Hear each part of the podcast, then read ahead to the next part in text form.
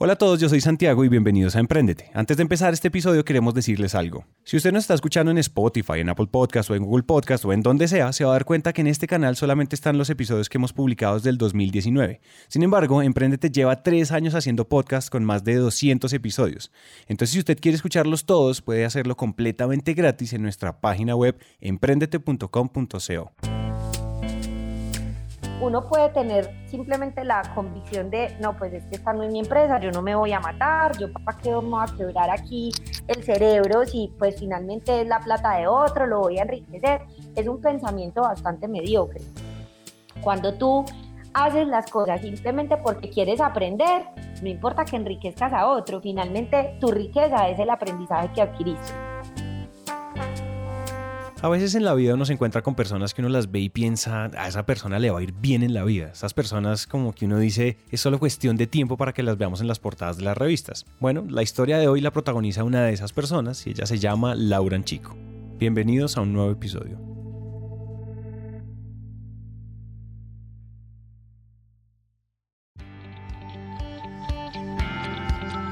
Hola a todos y bienvenidos a Emprendete, un espacio para aprender a través de historias. Es un hecho que las historias son la mejor manera de aprender y queremos que aprendan en esos tiempos muertos como el tráfico, cuando hacen ejercicio, en salas de espera o mientras hacen de comer. Esos tiempos ya no son perdidos, son para que aprendamos juntos. Como les acabo de decir, la historia que les vamos a contar es la historia de Laura Chico, una mujer que se le oye el éxito en la voz. Sin embargo, las personas como Laura no comenzaron en la cima y usualmente son personas que aprendieron a trabajar duro desde temprano es que yo empecé a trabajar a los 15 años. Oh. Empecé a trabajar en una agencia de comunicaciones. Iba a trabajar, de hecho, con permiso de trabajo del Ministerio de Trabajo. Mi mamá tuvo que ir y firmar unos papeles para que me dejaran trabajar. Me contrataron en una agencia de monitoreo de noticias. En ese entonces, pues las redes sociales no existían Em, y las grandes compañías para poder medir su reputación en los medios de comunicación tradicionales, que en ese momento eran solo medios de comunicación tradicionales, lo que hacían era que contrataban unas agencias de monitoreo de noticias que leían periódicos, escuchaban radio, veían todas las noticias y seleccionaban las noticias de Bancolombia y su competencia, de protección y su competencia, y colgaban toda esa información en una página web. Entonces a mí me contrataron básicamente para ayudar en la selección de las noticias. Yo tenía que levantarme todos los días a las cuatro y media de la mañana. A las cinco y media de la mañana empezaba a trabajar. Tenía que leerme más o menos cinco periódicos entre las cinco y media y las siete de la mañana, seleccionar todas las noticias y luego había otra persona que se encargaba de escanear las noticias, otra digitaba como el lead, pues como el extracto más importante de la noticia y luego toda esa información se subía a un software para que los jefes de comunicación de las compañías que contrataban nuestros servicios simplemente llegaran a las 7 y media, 8 de la mañana a su oficina, entraban a una página web y ahí estaba todo el resumen. Hoy tú pones simplemente Google News, una alerta, dices todo lo que diga Colombia y pues eso se hace automáticamente. En ese entonces lo hacíamos personas y yo era una de esas personas que leía el periódico. Claramente uno comenzó a trabajar porque le encantara la idea de trabajar a los 15 años. La mamá de Laura estaba pasando por una etapa económica muy dura y las opciones eran sencillas, trabajar o dejar de estudiar. En esta agencia le empezó a ir bien y comenzó a escalar. Pasó de solo leer prensa a coordinar los corresponsales en otras ciudades e incluso fue analista senior para las marcas. Tanto así que comenzó incluso a involucrarse en los procesos estratégicos para esas marcas. Entonces, bueno, ahí aprendí un montón de reputación, de estrategias, na. Y después esta compañía crea una nueva unidad de negocios que era de estrategia, donde nuestro informe y toda la información que recopilábamos día tras día era el insumo para diseñar nuevas estrategias de comunicación. Entonces ya después pasé todo el proceso operativo a involucrarme en los procesos estratégicos, entonces ya eh, escribía boletines de prensa, participaba en estrategias, todo esto durante más o menos siete años. Al final de la temporada, em, yo pues ya me había recorrido todas las áreas de la compañía, ya esta empresa tenía casi 50 empleados eh, y como conocía todos los detalles de cómo funcionaba la operación, me, eh, me empecé a formar como en la parte comercial. Y es así como alguien comienza a encaminarse en lo suyo. Y pues con esa energía pues era más que obvio que se iba a ir por el lado comercial. Súper innata, desde pequeñita así, como tú dices, no vendía empanadas en el colegio, pero sí vendía mini cigüí, eh, le hacía las cartas de los novios a mis amigas, yo era horrible, entonces no tenía novio ni, ni pretendientes, ni mucho menos, pero yo me consolaba con escribirles las cartas de amor a todas mis amiguitas, entonces yo les decía, ¿quiere que le redacte la carta o solamente usted me entrega el texto y yo solamente se la hago bonito? Entonces, entonces ese, era, ese fue el primer negocio exitoso que monté, con reacción o sin reacción la carta de amor. Una total comercial, nada que hacer al respecto. Y después de esto se unió al mundo académico, pero una persona que ya lleva tanto tiempo trabajando le lleva mucha ventaja a cualquier estudiante promedio me dediqué pues como al, a todo el tema comercial y ya había entrado a la universidad, definitivamente pues decidí estudiar comunicación social, pues no había como más selección, ya estaba más metida, o sea, hasta el cuello de comunicación. Em, me gustaba, Además tenía pues como todas las habilidades, redactaba bien, tenía buena ortografía, me expresaba bien, hablaba bien en público. Entonces pues digamos que como que mi jefe me decía, es que un comunicador necesita A, B, C y tú tienes todo eso, tú lo único que necesitas es que te pulan. Entonces pues sí, efectivamente entré a la universidad. Me demoré 11 años terminando mi carrera, gracias. No por bruta, no por mala, porque evidentemente era muy buena comunicadora, pero como siempre trabajé a mí me daba demasiada mm. pereza ir a la universidad, pero tú no te imaginas, yo peleaba con todos los profesores porque además ellos explicaban la teoría, yo ya llevaba años ejerciendo la carrera y ellos explicaban que el boletín de prensa se hacía de una forma y yo decía, si uno escribe de esa forma el boletín de prensa, el periodista no lee la noticia, no le publica nada, o sea, así no funciona, entonces peleaba con todos los profesores, era un caos. Una vez un profesor me dijo, el día de la primera clase, yo le dije, profe, lo que usted está diciendo está mal, eso así no funciona y cuando se terminó la clase me dijo, dígame usted qué nota quiere que yo le ponga al final del semestre y por favor no vuelva a mi materia. y déjeme en paz. Efectivamente, nunca más volví y me puso el 4,9 que yo le pedí. Ay, no puede ser. Y no vuelva más, no me joda más, por favor. No me joda la vida, no me atrofie al resto de personas, no me genere desorden acá, váyase, no vuelva en el semestre y yo le pongo su nota tranquila. Lo que pasó aquí es lo que le pasa a todas las personas que tratan de trabajar y estudiar al mismo tiempo, y es que los horarios de las universidades normales no tienen horario para gente que trabaja, y eso le pasó a Laura, entonces pues se demoró 11 años. A la final eso era por tener un cartón, porque Laura para ese momento ya tenía muchos años de experiencia laboral. Vamos solo en 22 añitos, ay Dios mío.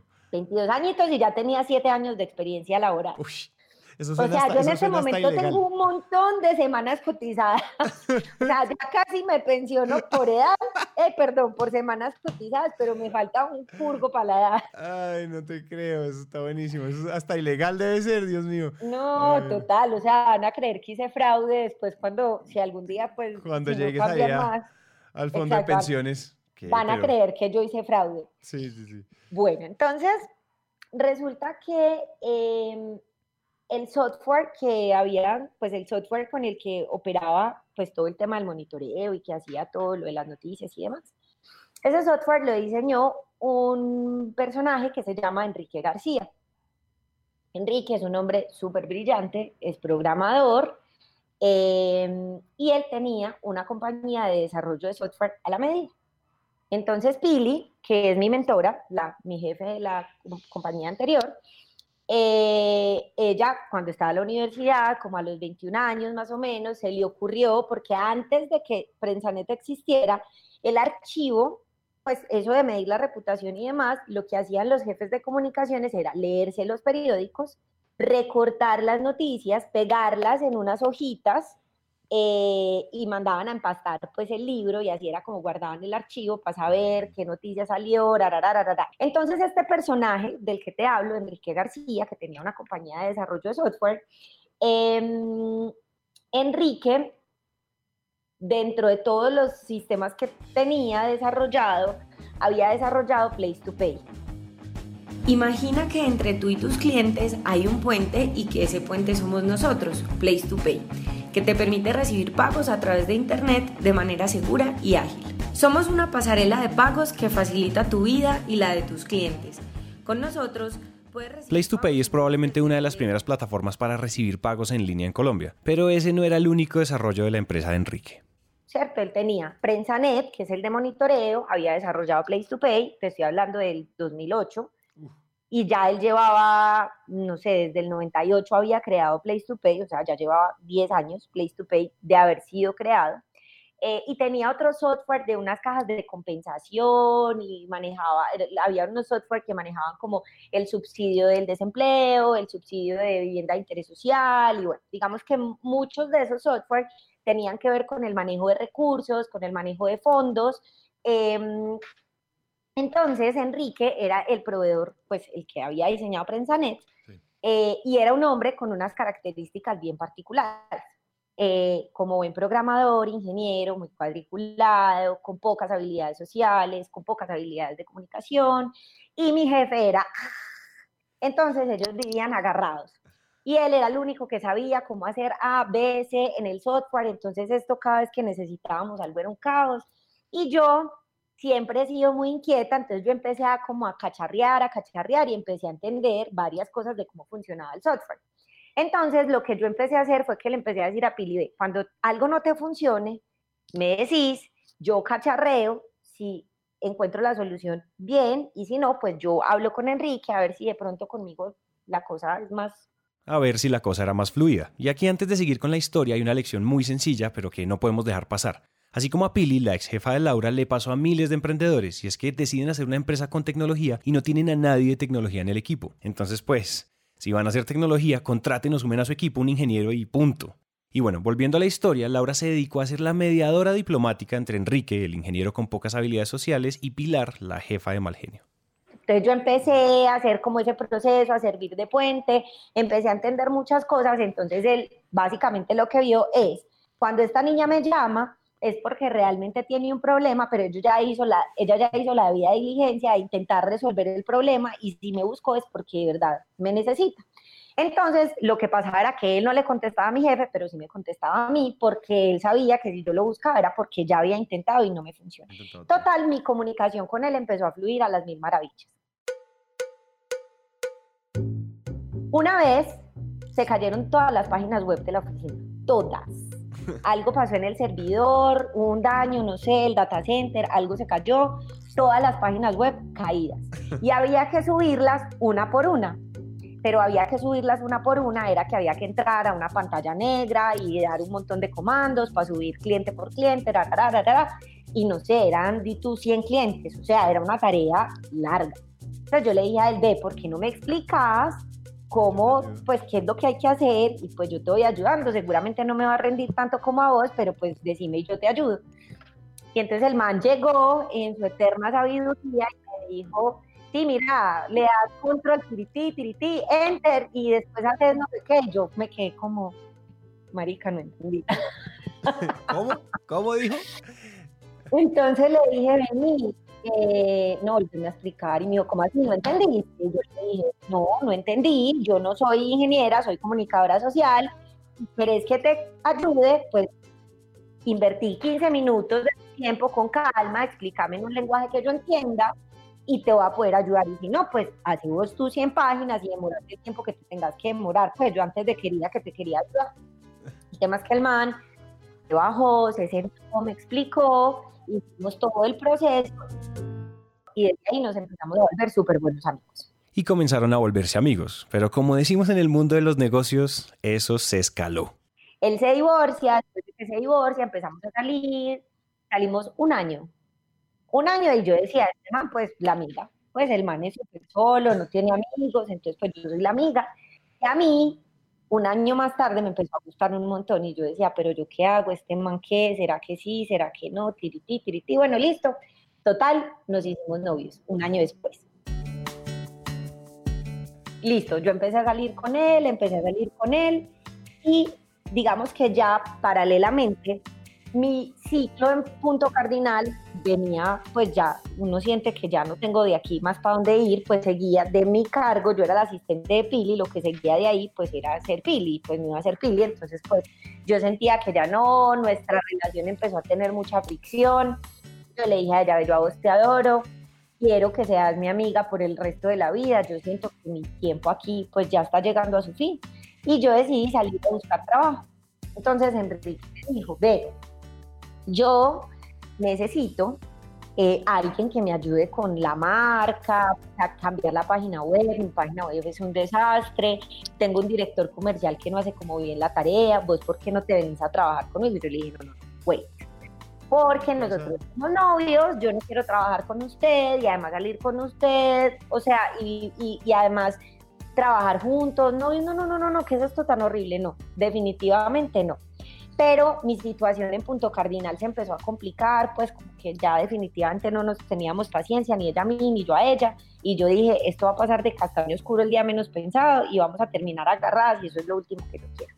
Entonces yo le dije, ve, hagamos una cosa, yo acepto tu propuesta, pero temporal mientras yo consigo trabajo. Y me dijo, listo, perfecto, ayúdame con estas dos tareas, ayúdame a definir el portafolio comercial, cómo se debería salir a vender cada uno de estos productos, ta, y cambiar la página web, listo, perfecto, pues yo ya llevaba varios semestres en la universidad, ya había aprendido más cosas, entonces yo dije, pues sí, eso está fácil, yo le ayudo. Esperen, esperen, ¿en qué va esto? Laura es una berraca, tiene 22 años, no se ha graduado todavía, acaba de renunciar y se va a meter a trabajar con el novio, que es un genio sin habilidades sociales. La tarea podía ser fácil, pero emprender con la pareja nunca lo va a hacer. Sí es cierto que hay muchos casos de parejas que emprenden juntas y son exitosas, pero el riesgo es muy, muy alto. Para bien o para mal, ahí comenzó el siguiente capítulo en la vida de Laura, un capítulo que la iba a retar y en definitiva la iba a poner a prueba, pues Place to Pay como marca tenía muchísimos retos.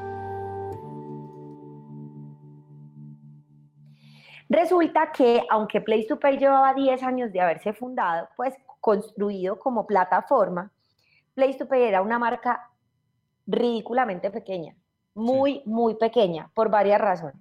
La primera es que, pues, Enrique era Zoila, pues, o sea, él era el que programaba, era el que vendía, era el que administraba, era el que daba soporte, era el que hacía todo. Pero adicionalmente, cuando él fundó Place to Pay 10 años atrás, eh, pues los costos de tener la operación de Place to Pay eran tremendamente altos, porque no había eh, banda ancha, porque había un canal dedicado que tenía que tener con Credibanco, que era una de las redes financieras, eh, porque no había clientes, o sea, no había marcas vendiendo por internet, no había usuarios comprando internet, no había acceso a internet, o sea, era más o menos tener un Ferrari en las calles de Bogotá, pues, o sea, no tenés, no tenés nada que hacer con esa vaina. Entonces, em, pasaron varios años y pues más o menos él se quedó sin plata. Entonces él dijo, pues sí, este producto es una nota, pero pues en Colombia esta vaina todavía le falta, yo voy a poner a hibernar esta solución mientras tanto. Y uno de los clientes que Place to Pay tenía en ese entonces era Terra, Terra Network, que Terra en ese entonces era la única compañía que en Colombia montaba portales, principalmente los portales de los medios de comunicación, pero adicionalmente montaba portales para compañías muy grandes, la de Casa Editorial El Tiempo, la de Sura, que en ese entonces no era Sura, era Agrícola de Seguros, em, Cámara de Comercio, la Universidad del Norte, bueno, había pues un par de clientes ahí que ellos montaban. Entonces, cuando, cuando Enrique les dijo, señores, qué pena, yo tengo que apagar esta vaina porque pues los costos son altísimos, esto no da plata y yo pues no, no tengo, pues soy yo solo, entonces pues no, no puedo. Eh, y Terra le dijo, no, hagamos una cosa, no cierre la plataforma, réntemela yo le compro a usted pues como una especie de licencia y yo le pago a usted todos los meses un arrendamiento pues su plataforma para que usted sostenga la operación eh, y no tenga que apagar el servicio. Entonces él dijo, listo, perfecto. Firmaron un contrato de exclusividad por 10 años, donde Enrique no podía comercializar la plataforma. Tenía que ser sí o sí Terra el único comercializador autorizado. Entonces era de esos contratos super leoninos donde ellos nunca consideraron que ellos se podían echar para atrás, sino que siempre creyeron que era él el que se podía echar para atrás. Entonces, pues todas las cláusulas de echarse para atrás era pues más o menos que quedaba arruinado y empeñado por el resto de la vida. Entonces, Enrique pues no podía hacer absolutamente nada. Por allá como en el 2003, nace en ese momento Pagos Online. Que ahora es PayU. Aquí es importante hacer una anotación y es que si se dan cuenta la historia de Place to Pay es la de muchas empresas que sufren de mala sincronización. ¿Qué significa esto? Que el mercado todavía no estaba preparado para recibir una solución así. Es por eso que cuando llega una empresa como Pagos Online, que hoy en día se llama PayU, con un poco más de sincronización o en un momento de mercado mucho más adecuado, comienzan a tragarse el mercado a bocanadas. Y ya con un competidor, un contrato como el que tenían con Terra, era estar maniatados para poder competir. Y bueno, entonces salió nuestro primer competidor, pero Enrique no podía hacer absolutamente nada. Nada es nada, porque el único comercializador autorizado era, Terra. Resulta que en el 2007, antes de que yo fuera novia de él y antes de que empezáramos a salir y todo el cuento, Terra cierra su negocio de portales y dice, mierda, ¿qué hacemos con esta vaina de pagos? O sea, si yo ya no tengo el negocio de portales, pues esta vaina de pagos no me sirve para nada. Tenemos que deshacer este contrato. Entonces, pues él se hubiera podido ir a un pleito legal que durara infinidad de años y ganaba con plena seguridad, pero él lo que dijo es, yo prefiero recuperar el tiempo perdido, pues ya mi competencia está creciendo y creciendo y creciendo y yo aquí pues manicruzado no puedo hacer absolutamente nada, Devuélvame la comercialización, yo no le cobro ninguna multa ni ninguna penalidad, cédame los contratos que alcanzó a firmar y yo arranco de cero. Entonces, cuando yo llegué a Place to Pay, estaba en ese momento donde él ya estaba de nuevo tomando el control de la comercialización de Place to Pay, pero Place to Pay era, no sé, el 2% de la facturación de la compañía, o sea, era de este tamaño. Además, estábamos en Medellín, nadie nos conocía, todos los grandes negocios sucedían en Bogotá, o sea, todo mal. Y era Enrique con Enrique, pues Enrique no es hijo de la gente más millonaria de Medellín, ni mucho menos, simplemente es un man muy brillante, súper trabajador, que pues le empezó a ir bien porque era muy trabajador, pero pues no tenía una billetera para decir, sí, no, hagamos aquí las inversiones del mundo. Con las riendas de Place to Pay de vuelta en casa, ya tocaba salir a vender como locos. Entonces, cuando yo llegué, 22 años, yo tenía que salir a comercializar todo el, plata, todo el portafolio de servicios de, de, no de Place to Pay, Place to Pay era solo uno de los productos, sino todo lo que él vendía. Y yo empecé a ver eso y yo decía como, ay, ¿qué es esto tan aburrido? El software de las casas de compensación, no, no, ¿qué es esta vaina tan mamona? Y yo le decía a Enrique, ay Enrique, yo no quiero vender eso. Y él me decía, pero si esto es lo que da la plata, es que esto es lo que genera los ingresos. Place to eso mire que ese negocio es súper chiquito, eso va a ser el futuro, pero en este momento yo necesito es que vendamos lo otro, porque mire que es que aquí es donde está la factura, la facturación. Y yo le dije, mira, vamos a hacer una cosa. Vos dedícate a vender eso esas cosas aburridoras que a mí no, yo te ayudo a hacer la propuesta comercial bonita, yo te redacto todo bien, si quieres yo te ayudo a hacer el discurso comercial y vos te vas a vender eso. Si algún día me necesitas, yo hoy te ayudo, pero yo me voy a enfocar en este, que este me parece más cool realmente y aquí viene pues como uno de los primeros temas del emprendimiento. Ve, yo no te voy a decir que yo pues tenía clarísimo visión, estrategia, tenía 22 años, estudiante de comunicación social, pues claro, no sabía de tecnología, no sabía de pagos, o sea, no sabía nada, pero simplemente esa marca me parecía más cool. Y por ahí arranqué. Y yo empecé a trabajar, taratá, taratá, y, y empecé a cuestionar un montón de cosas que yo no entendía por qué, por qué pasaban. Pues como que yo decía, pero pues esto es sentido común, o sea, ¿cómo no funciona? Por ejemplo, eh, uno de los principales problemas que teníamos era que las redes financieras se caían un montón. Y se caían, entonces pues si Credibanco se cae, no hay cómo procesar transacciones. Y entonces uno era como, pues, pero, pero sí, ¿esto por qué pasa? Entonces, como la red de datáfonos era pues el canal que realmente les generaba ingresos, esa nunca se caía pero ventas no presenciales, esa vaina vivía toteada. Entonces yo le decía a Enrique, vení, no, pero entonces hay que ir a hablar con esta gente, no sé qué, y él me decía, no, pero... Entonces yo decía, pero es que si nosotros nos caemos, Pagos Online también está caído, y Sonapagos también está caído, o sea, todos están caídos, hablemos con todos, y nos vamos todos para Credibanco y le decimos, señores, esto no puede pasar, no se pueden caer, pues entonces él me decía, pero ¿cómo vas a ir? Y yo, pues sí, así, yo voy y hablo con ellos, ellos pueden ser nuestros competidores porque tienen los mismos problemas que tenemos nosotros. Y yo arranqué a tocar las puertas de mis competidores. Entonces yo fui y le pedí una cita a los señores de pagos online, les dije, señores, ¿ustedes tienen este problema? Y ellos me dijeron, sí, ah, bueno, yo también tengo el mismo problema. ¿Y entonces qué vamos a hacer? Entonces yo empecé a meterme en el tema en Bogotá. Entonces empecé a viajar a Bogotá, empecé a reunirme con mis competidores, empezamos a entender qué pasaba en la industria, qué problemas teníamos. El fraude, eso sí que era un dolor de cabeza. El fraude era una cosa que decíamos, yo, además yo no entendía nada, o sea, calcular comunicadora social, gracias, metida en una industria de ingenieros HTTPS, el no sé qué de seguridad, que el certificado, que la inscripción, que si tirití, que si el fraude, que el hacker y que el sistema financiero y la adquirencia y las comisiones y el contracargo. Y yo decía, marica, ¿qué es esto? No entiendo nada. Bueno, pero con calma. Yo me iba para mis reuniones y terminaba la reunión y en la parte de atrás del cuaderno yo le decía a Enrique qué significa tal cosa y qué significa tal otra y yo iba poniendo el significado y así fui entendiendo y empecé a entender y a entender y a entender. Para este momento, Laura tiene entre 22 y 23 añitos y ya estaba tratando de agremiar a las empresas de pagos más grandes del país para exigir infraestructura. Suena impresionante, sí, pero pues eso es algo que debe suceder en un ecosistema sano. Si todos tenemos el mismo problema, pues nos unimos para solucionarlo.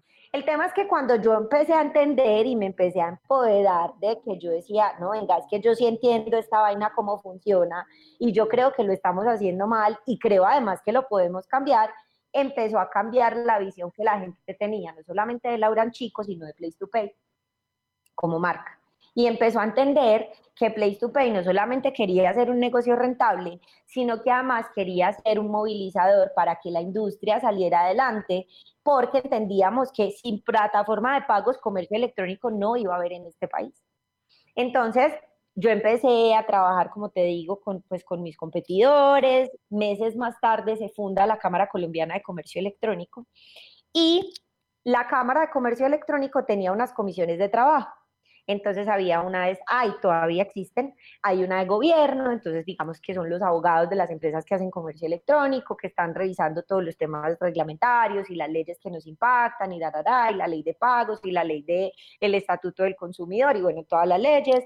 Hay una que es la estadística, que entonces es la que se encarga de llevar las mediciones de cómo está creciendo el comercio electrónico y había y hay una comisión de pagos electrónicos. Entonces, como yo ya venía reuniéndome con la industria, pues casi que la comisión de pagos, pues ya era una comisión que existía y normalmente éramos los más juiciosos, trabajábamos un montón, empezamos a hacer muchísimo lobby con la superfinanciera, con los bancos, em, con, con las redes financieras, empezamos a educar al sistema financiero para que el sistema financiero entendiera que era una plataforma de pagos, porque los bancos ni siquiera entendían qué hacíamos nosotros. Eso le va a pasar a cualquiera que trate de hacer disrupción en algún mercado o incluso a alguien que se quiera inventar un mercado nuevo, pues que no exista. Pero por más que fuera un trabajo que parecía ser una secuencia de estrellones contra los muros, Laura no se rendía y seguía haciendo lobby, seguía tocando puertas y, mejor dicho, de todo. Entonces, bueno, eso pasaba de todo, entonces hubo mil mesas de trabajo y todo esto te lo cuento por qué. Porque yo creo que en la medida en que tú vas más allá de tu negocio. Es decir, claramente a mí me interesaba vender, claramente a mí me interesaba eh, posicionar mi marca, claramente a mí me interesaba hacer la plataforma de pagos más segura, pero a mí de qué me servía hacer todo ese proceso si mi industria no avanzaba, si el sistema financiero no entendía lo que hacíamos, si el fraude nos lo teníamos aquí a los delincuentes, entonces empezamos a trabajar con la policía, entonces parte de lo que nosotros entendimos era que nos tocaba trabajar de la mano con todo el ecosistema porque nosotros definitivamente éramos clave para que el comercio electrónico de este país despegara pero si no nos metíamos nosotros a ayudar a que las cosas funcionaran, pues simplemente nos iban a imponer las reglas de cómo se tenía que hacer personas que no sabían cómo se hacía. Unidos somos más fuertes, eso es cierto y es casi que un cliché, pero pocas veces nos lo tomamos en serio. El caso es que Laura estaba sudando día y noche por Place to Pay para posicionar la marca, vender más y tener la infraestructura y el apoyo que el mercado necesitaba. Y pues siempre el trabajo bien hecho hace maravillas por uno. Entonces, digamos que ahí fue donde yo empecé a tener protagonismo, pero, pero pues más que Laura, pues fue llevar a mi compañía a empezarse a posicionar como una compañía que hacía las cosas muy bien, una plataforma súper estable, una plataforma súper segura porque siempre históricamente hemos tenido los índices más bajos de fraude en, en la industria. Eh, la plataforma nunca se cae, la plataforma funciona súper bien, eh, técnicamente era una de las plataformas más robustas porque vuelvo y te digo, mi socio es un genio, entonces realmente teníamos un producto absolutamente exitoso, eh, pero no teníamos pues la plata para pagar el stand más grande en el e-commerce day, ni para pagar pauta en todo lado, entonces realmente fue un trabajo de reputación hecho a pulso, hecho digamos que con el voz a voz, prestando un excelente servicio, nuestros clientes em, siempre reconocían que, pues, que, el servicio que nosotros prestábamos era, era súper bueno. Entonces, digamos que mi, misión, ah, bueno, y todo esto es que yo claramente era empleada y en el 2011 eh, Enrique, pues un día me dijo, como ¿sabes qué?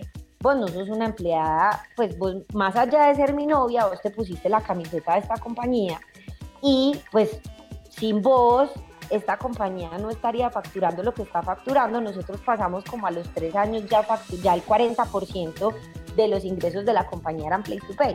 O sea, pasamos del 2 al 40. Entonces él me decía, esto no habría pasado sin vos, entonces yo quiero que tú seas mi socio. Era lo justo, llevar la compañía de ser el peor facturador al mejor, eso sí es nivel. Laura Chico, socia de Place to Pay, una de las plataformas más robustas de pago en línea en Colombia. Y puede que a ella no se le haya ocurrido la idea original, pero siempre es más valioso el que la ejecuta que el que la tiene. Y bueno, ahora Laura y Enrique no eran solo novios, eran socios vivíamos juntos, ya en ese momento vivíamos juntos. Entonces, pues realmente era nuestro proyecto de vida y yo pues ya tenía la camiseta pues más puesta que ocho, yo pues claramente nunca busqué trabajo, nunca me fui, me quedé ahí. Y es que a veces la gente cree que emprender implica sí o sí que se te tenga que ocurrir una idea maravillosa, empezar de cero, ir a buscar plata o ir a buscar unos socios, pero a la gente se le olvida pensar en el intraemprendimiento como una opción. Claramente yo tenía unas condiciones demasiado específicas, particulares, era mi novio, pues es decir, yo entiendo que esa es una realidad, pero yo pude haber hecho simplemente mi trabajo y paré de contar y me hubiera quedado siendo la novia que le pagaban un salario por el resto de la existencia. Pero yo una de las cosas que hacía y que lo hice en Punto Cardinal cuando trabajaba allá era que yo me ponía la camiseta y vamos a sacar este proyecto y yo decía, esto no funciona bien, vamos a cambiarlo y me metía, por donde metía la cabeza salía. Entonces, yo creo que cuando hablamos de emprendimiento, por ejemplo, a los estudiantes les pasa mucho.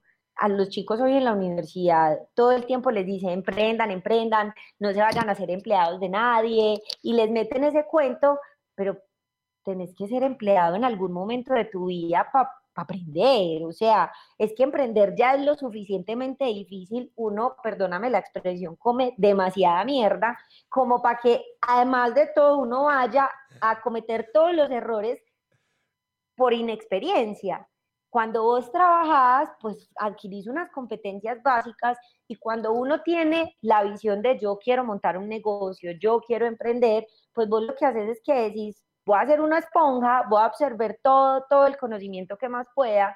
Yo siempre le digo a la gente, coja un mentor, o sea, busque en ese empleo que tenga un jefe que usted admire mucho y aprenda todo lo que usted pueda y también decida qué tipo de jefe no quiere ser, porque yo, por ejemplo, a Pili la amo con todo mi corazón, pero yo aprendí de ella todo lo que quería hacer, pero también dije, estas cosas de Pili no me gustan, yo eso nunca lo voy a hacer cuando yo tenga mi, mi propia compañía.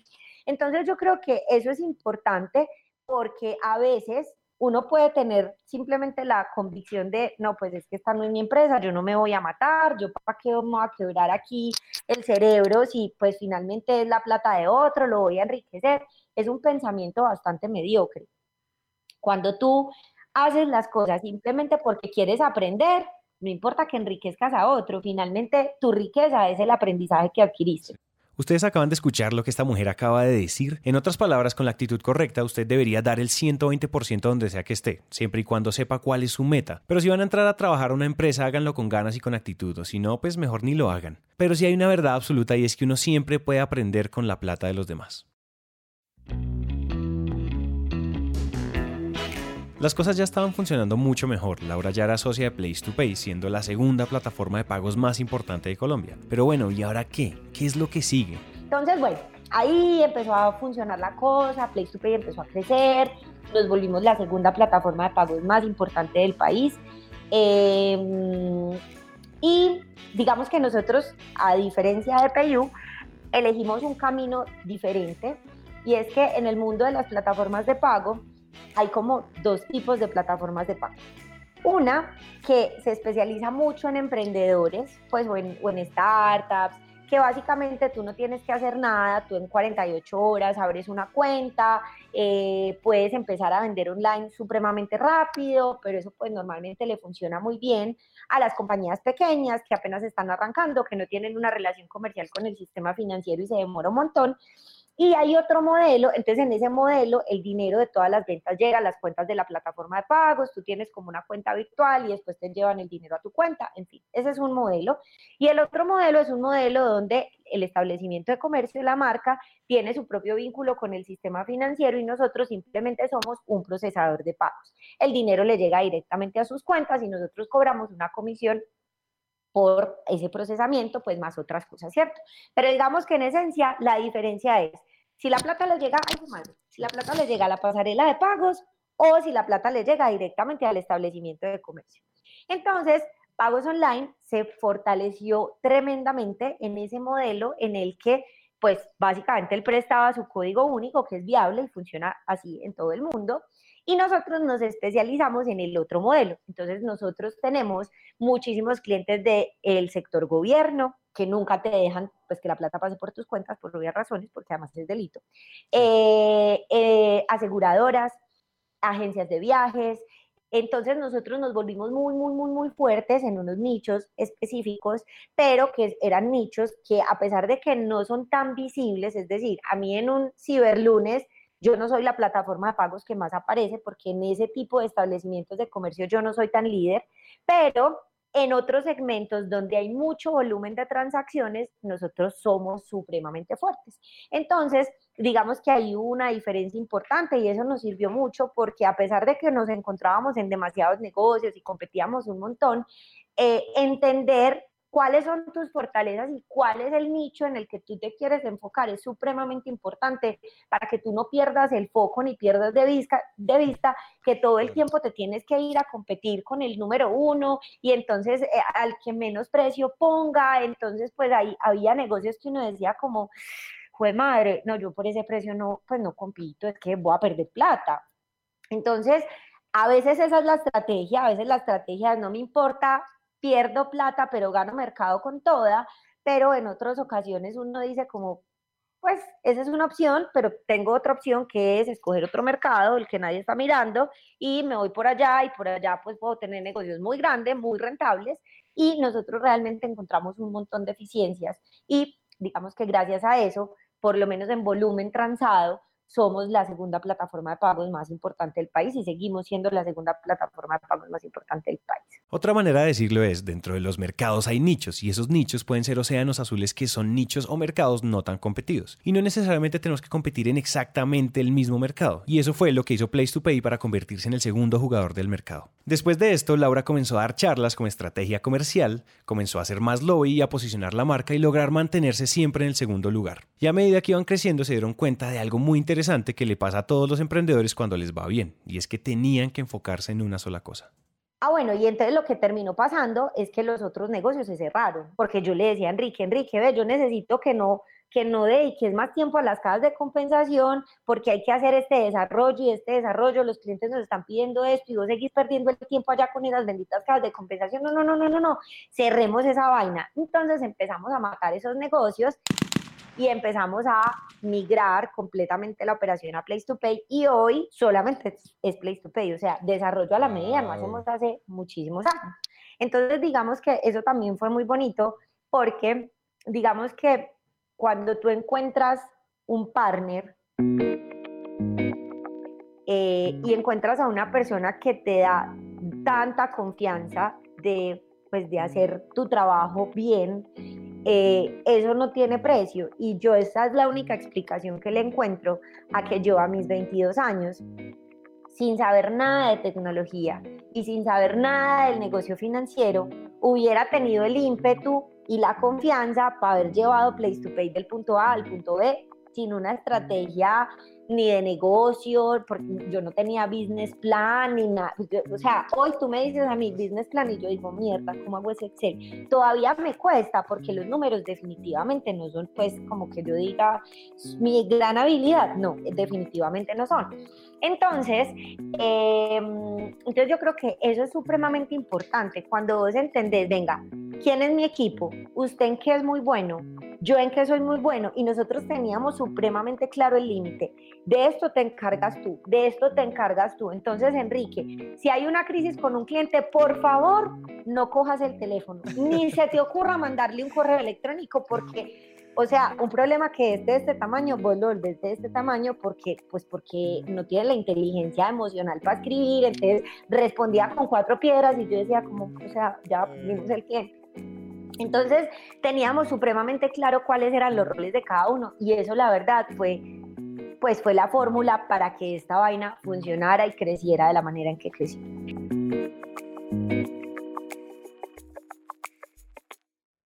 Ya estaban con una división de roles pues mucho más decente, pero el reto de crecer no es solo que los socios sepan su rol, también hay que traer nuevas personas que nos ayuden en lo que no sabemos. Pero llegó un punto en el que nosotros dijimos, necesitamos a alguien que administre este chuzo, porque ni él era administrador, yo menos, a él le gustaba tirar código, a mí me gustaba vender, yo no quería aprender nada de temas administrativos y pues necesitábamos alguien que mirara que la proyección financiera, que los impuestos no me cogiera la contadora, faltando dos días, Laura, hay que pagar 40 millones de impuestos y uno era como, mierda, ¿qué hago? Entonces dijimos, listo, vamos a traer a alguien que venga a gerenciar el negocio y el hermano Enrique tiene esas habilidades, él es supremamente bueno en, en, todos los temas administrativos y financieros, entonces lo invitamos a él a que fuera parte del equipo. Entonces Ricardo llegó, eso fue como en el 2014 creo, Ricardo llegó a ocupar pues como el cargo de gerente y encargarse ya de darle un norte a la compañía, de que tuviera más forma de empresa seria, más gobierno corporativo y bueno, todas esas vainas que son sumamente importantes, que cuando uno no piensa en ellos, pues pierde como de vista mm. y el día a día se lo come y nosotros no teníamos junta directiva, o sea, como que él decía como, y ustedes como decían, no, pues él y yo nos sentamos, y, o sea, sin gobierno corporativo, sin nada, y él decía, yo no entiendo ustedes cómo de verdad han hecho para que este negocio funcione de la manera en que funciona, sea rentable, porque ustedes de administración no tienen ni idea, literal, no teníamos ni idea. Pues Enrique era más ordenado que yo, pero, pero pues él no le invertía tiempo, pues porque a él le gustaba era lo otro y pues ahí era donde realmente era su fortaleza. Y eso es lo que tiene que pasar, pero formar un equipo no solo se trata de contratar a las personas que hacen bien lo que queremos que hagan, siempre deberíamos ir un poco más allá. Eh, digamos que su estilo y el mío no eran muy, pues no eran muy afines. Porque entonces él pretendía, por, por poner simplemente un ejemplo, él esperaba que yo fuera una directora comercial que todos los lunes llegara a decir, ¿y cuántos clientes visitó? ¿Y por qué no cumplió el presupuesto? ¿Y por qué no cerró tantos negocios? Y no sé qué, yo no soy así. Entonces empezamos a darnos cuenta que en ese momento de la compañía se necesitaba un director comercial que hiciera esa tarea. Y entendimos que ya en ese momento de la compañía yo ya no era la directora comercial que Play to Play necesitaba, que se necesitaban unas competencias diferentes. Pero las compañías evolucionan y en cada uno de esos puntos pues, se necesitan unas capacidades diferentes y en ese momento se necesitaban unas capacidades que yo no tenía. O más que unas capacidades, simplemente se necesitaban unas características y una forma de ser que iba completamente en contravía de mi esencia. Y yo decía, no es que yo no soy así. No me puedes pedir, es como si yo, yo le decía a él, es como si yo te pidiera a vos que fueras el man más conversador del mundo. No va a pasar porque es que vos no sos así. Entonces, listo. Dijimos, bueno, vamos a hacer una cosa. Vos sos muy buena, eh, pues uno, conoces el negocio supremamente bien tenés todos los contactos del mundo entero porque pues llevas un montón de años haciendo networking y pues tenés tu branding personal absolutamente posicionado y la gente te conoce por este tema. Y además sos súper creativa ¿por qué no creamos un área que se llame nuevos negocios? Porque además empezó a pasar una cosa, y es que las transacciones crecían, pero los ingresos no crecían en la misma proporción. Mm. Porque las transacciones se empezaron a volver commodities y porque ya había más competidores, entonces eso era pues más o menos todo el mundo perrateando el mercado, entonces pues la transacción que antes costaba 500 había uno que la daba 100 pesos, entonces pues a uno cada vez el cliente lo presionaba para que bajara más y más y más y más el precio de la transacción, entonces nosotros sí crecíamos muchísimo en transacciones, nuestros ingresos también crecían, pero pues no crecían a la misma proporción, entonces lo que dijimos es, venga, necesitamos empezar a crear productos y servicios con, pues sin salirnos del core obviamente, pero que nos permitan tener transacciones con un, pues que generen más valor al cliente y que nos permitan cobrar el doble o el triple por la transacción. Pero no porque sí, porque me da la gana, porque soy Place to Pay, sino porque es una transacción que hace, además de procesar, le hace A o B. Entonces usted vaya y dedíquese a hacer eso. Usted es buena identificando necesidades con los clientes, los conoce, ellos se sientan y le cuentan toda su vida, eh, y usted es súper creativa, entonces hagamos eso, usted se dedica a eso y yo consigo otro director comercial y yo dije, perfecto. Como dicen por ahí, zapatero a tus zapatos. Entonces el reto que tenía Laura en ese momento era muy sencillo. Ella ya lo dijo. Invéntese negocios que le den una rentabilidad más interesante a la compañía. Y como Laura es la creativa, carismática, con don de gentes, pues ella fue la llamada para esa misión. Ella asume la dirección de nuevos negocios, saca un par de negocios exitosos y con ese momentum decide meterse en la vaca loca del antifraude. Logra unos resultados importantes para la industria en temas de fraude, pero estando en esas... Pero yo empecé muy inquieta con el tema de las redes sociales. ¿Y qué peligro esta mujer inquieta por algo? Se le había despertado la curiosidad. Porque yo decía, eh, pues madre, en las redes sociales pasan muchas cosas, la gente está ahí, las marcas están haciendo mucha inversión en publicidad en redes sociales, pero ahí no se está haciendo comercio electrónico, pues o lo que hay no está automatizado y yo empecé pues como a indagar y a escarbar muchísimo ese tema. Paralelamente, yo me divorcio. Enrique y yo tomamos la decisión de separarnos, pues como pareja, entonces eh, dijimos como venga, o sea, nosotros básicamente se nos olvidó que antes de ser socios éramos novios y nuestra relación giraba en torno a Place to Pay. Después en nuestra casa se desayunaba, se almorzaba y se cenaba Place to Pay todos los días de la vida, todos los días de la vida. Entonces, pues cuando ya tú miras para atrás y dices como, pucha, duermo con mi socio, pero no con mi novio, pues o con mi esposo, como sea que se llame, eh, pues ya era muy tarde, intentamos, bueno, la cosa finalmente no funcionó, pero nuestra relación profesional seguía funcionando súper bien, entonces dijimos como venga, pues hagamos que por lo menos una de las dos relaciones que tenemos siga funcionando muy bien, pues como pareja esta vaina no va para ningún lado y nos separamos.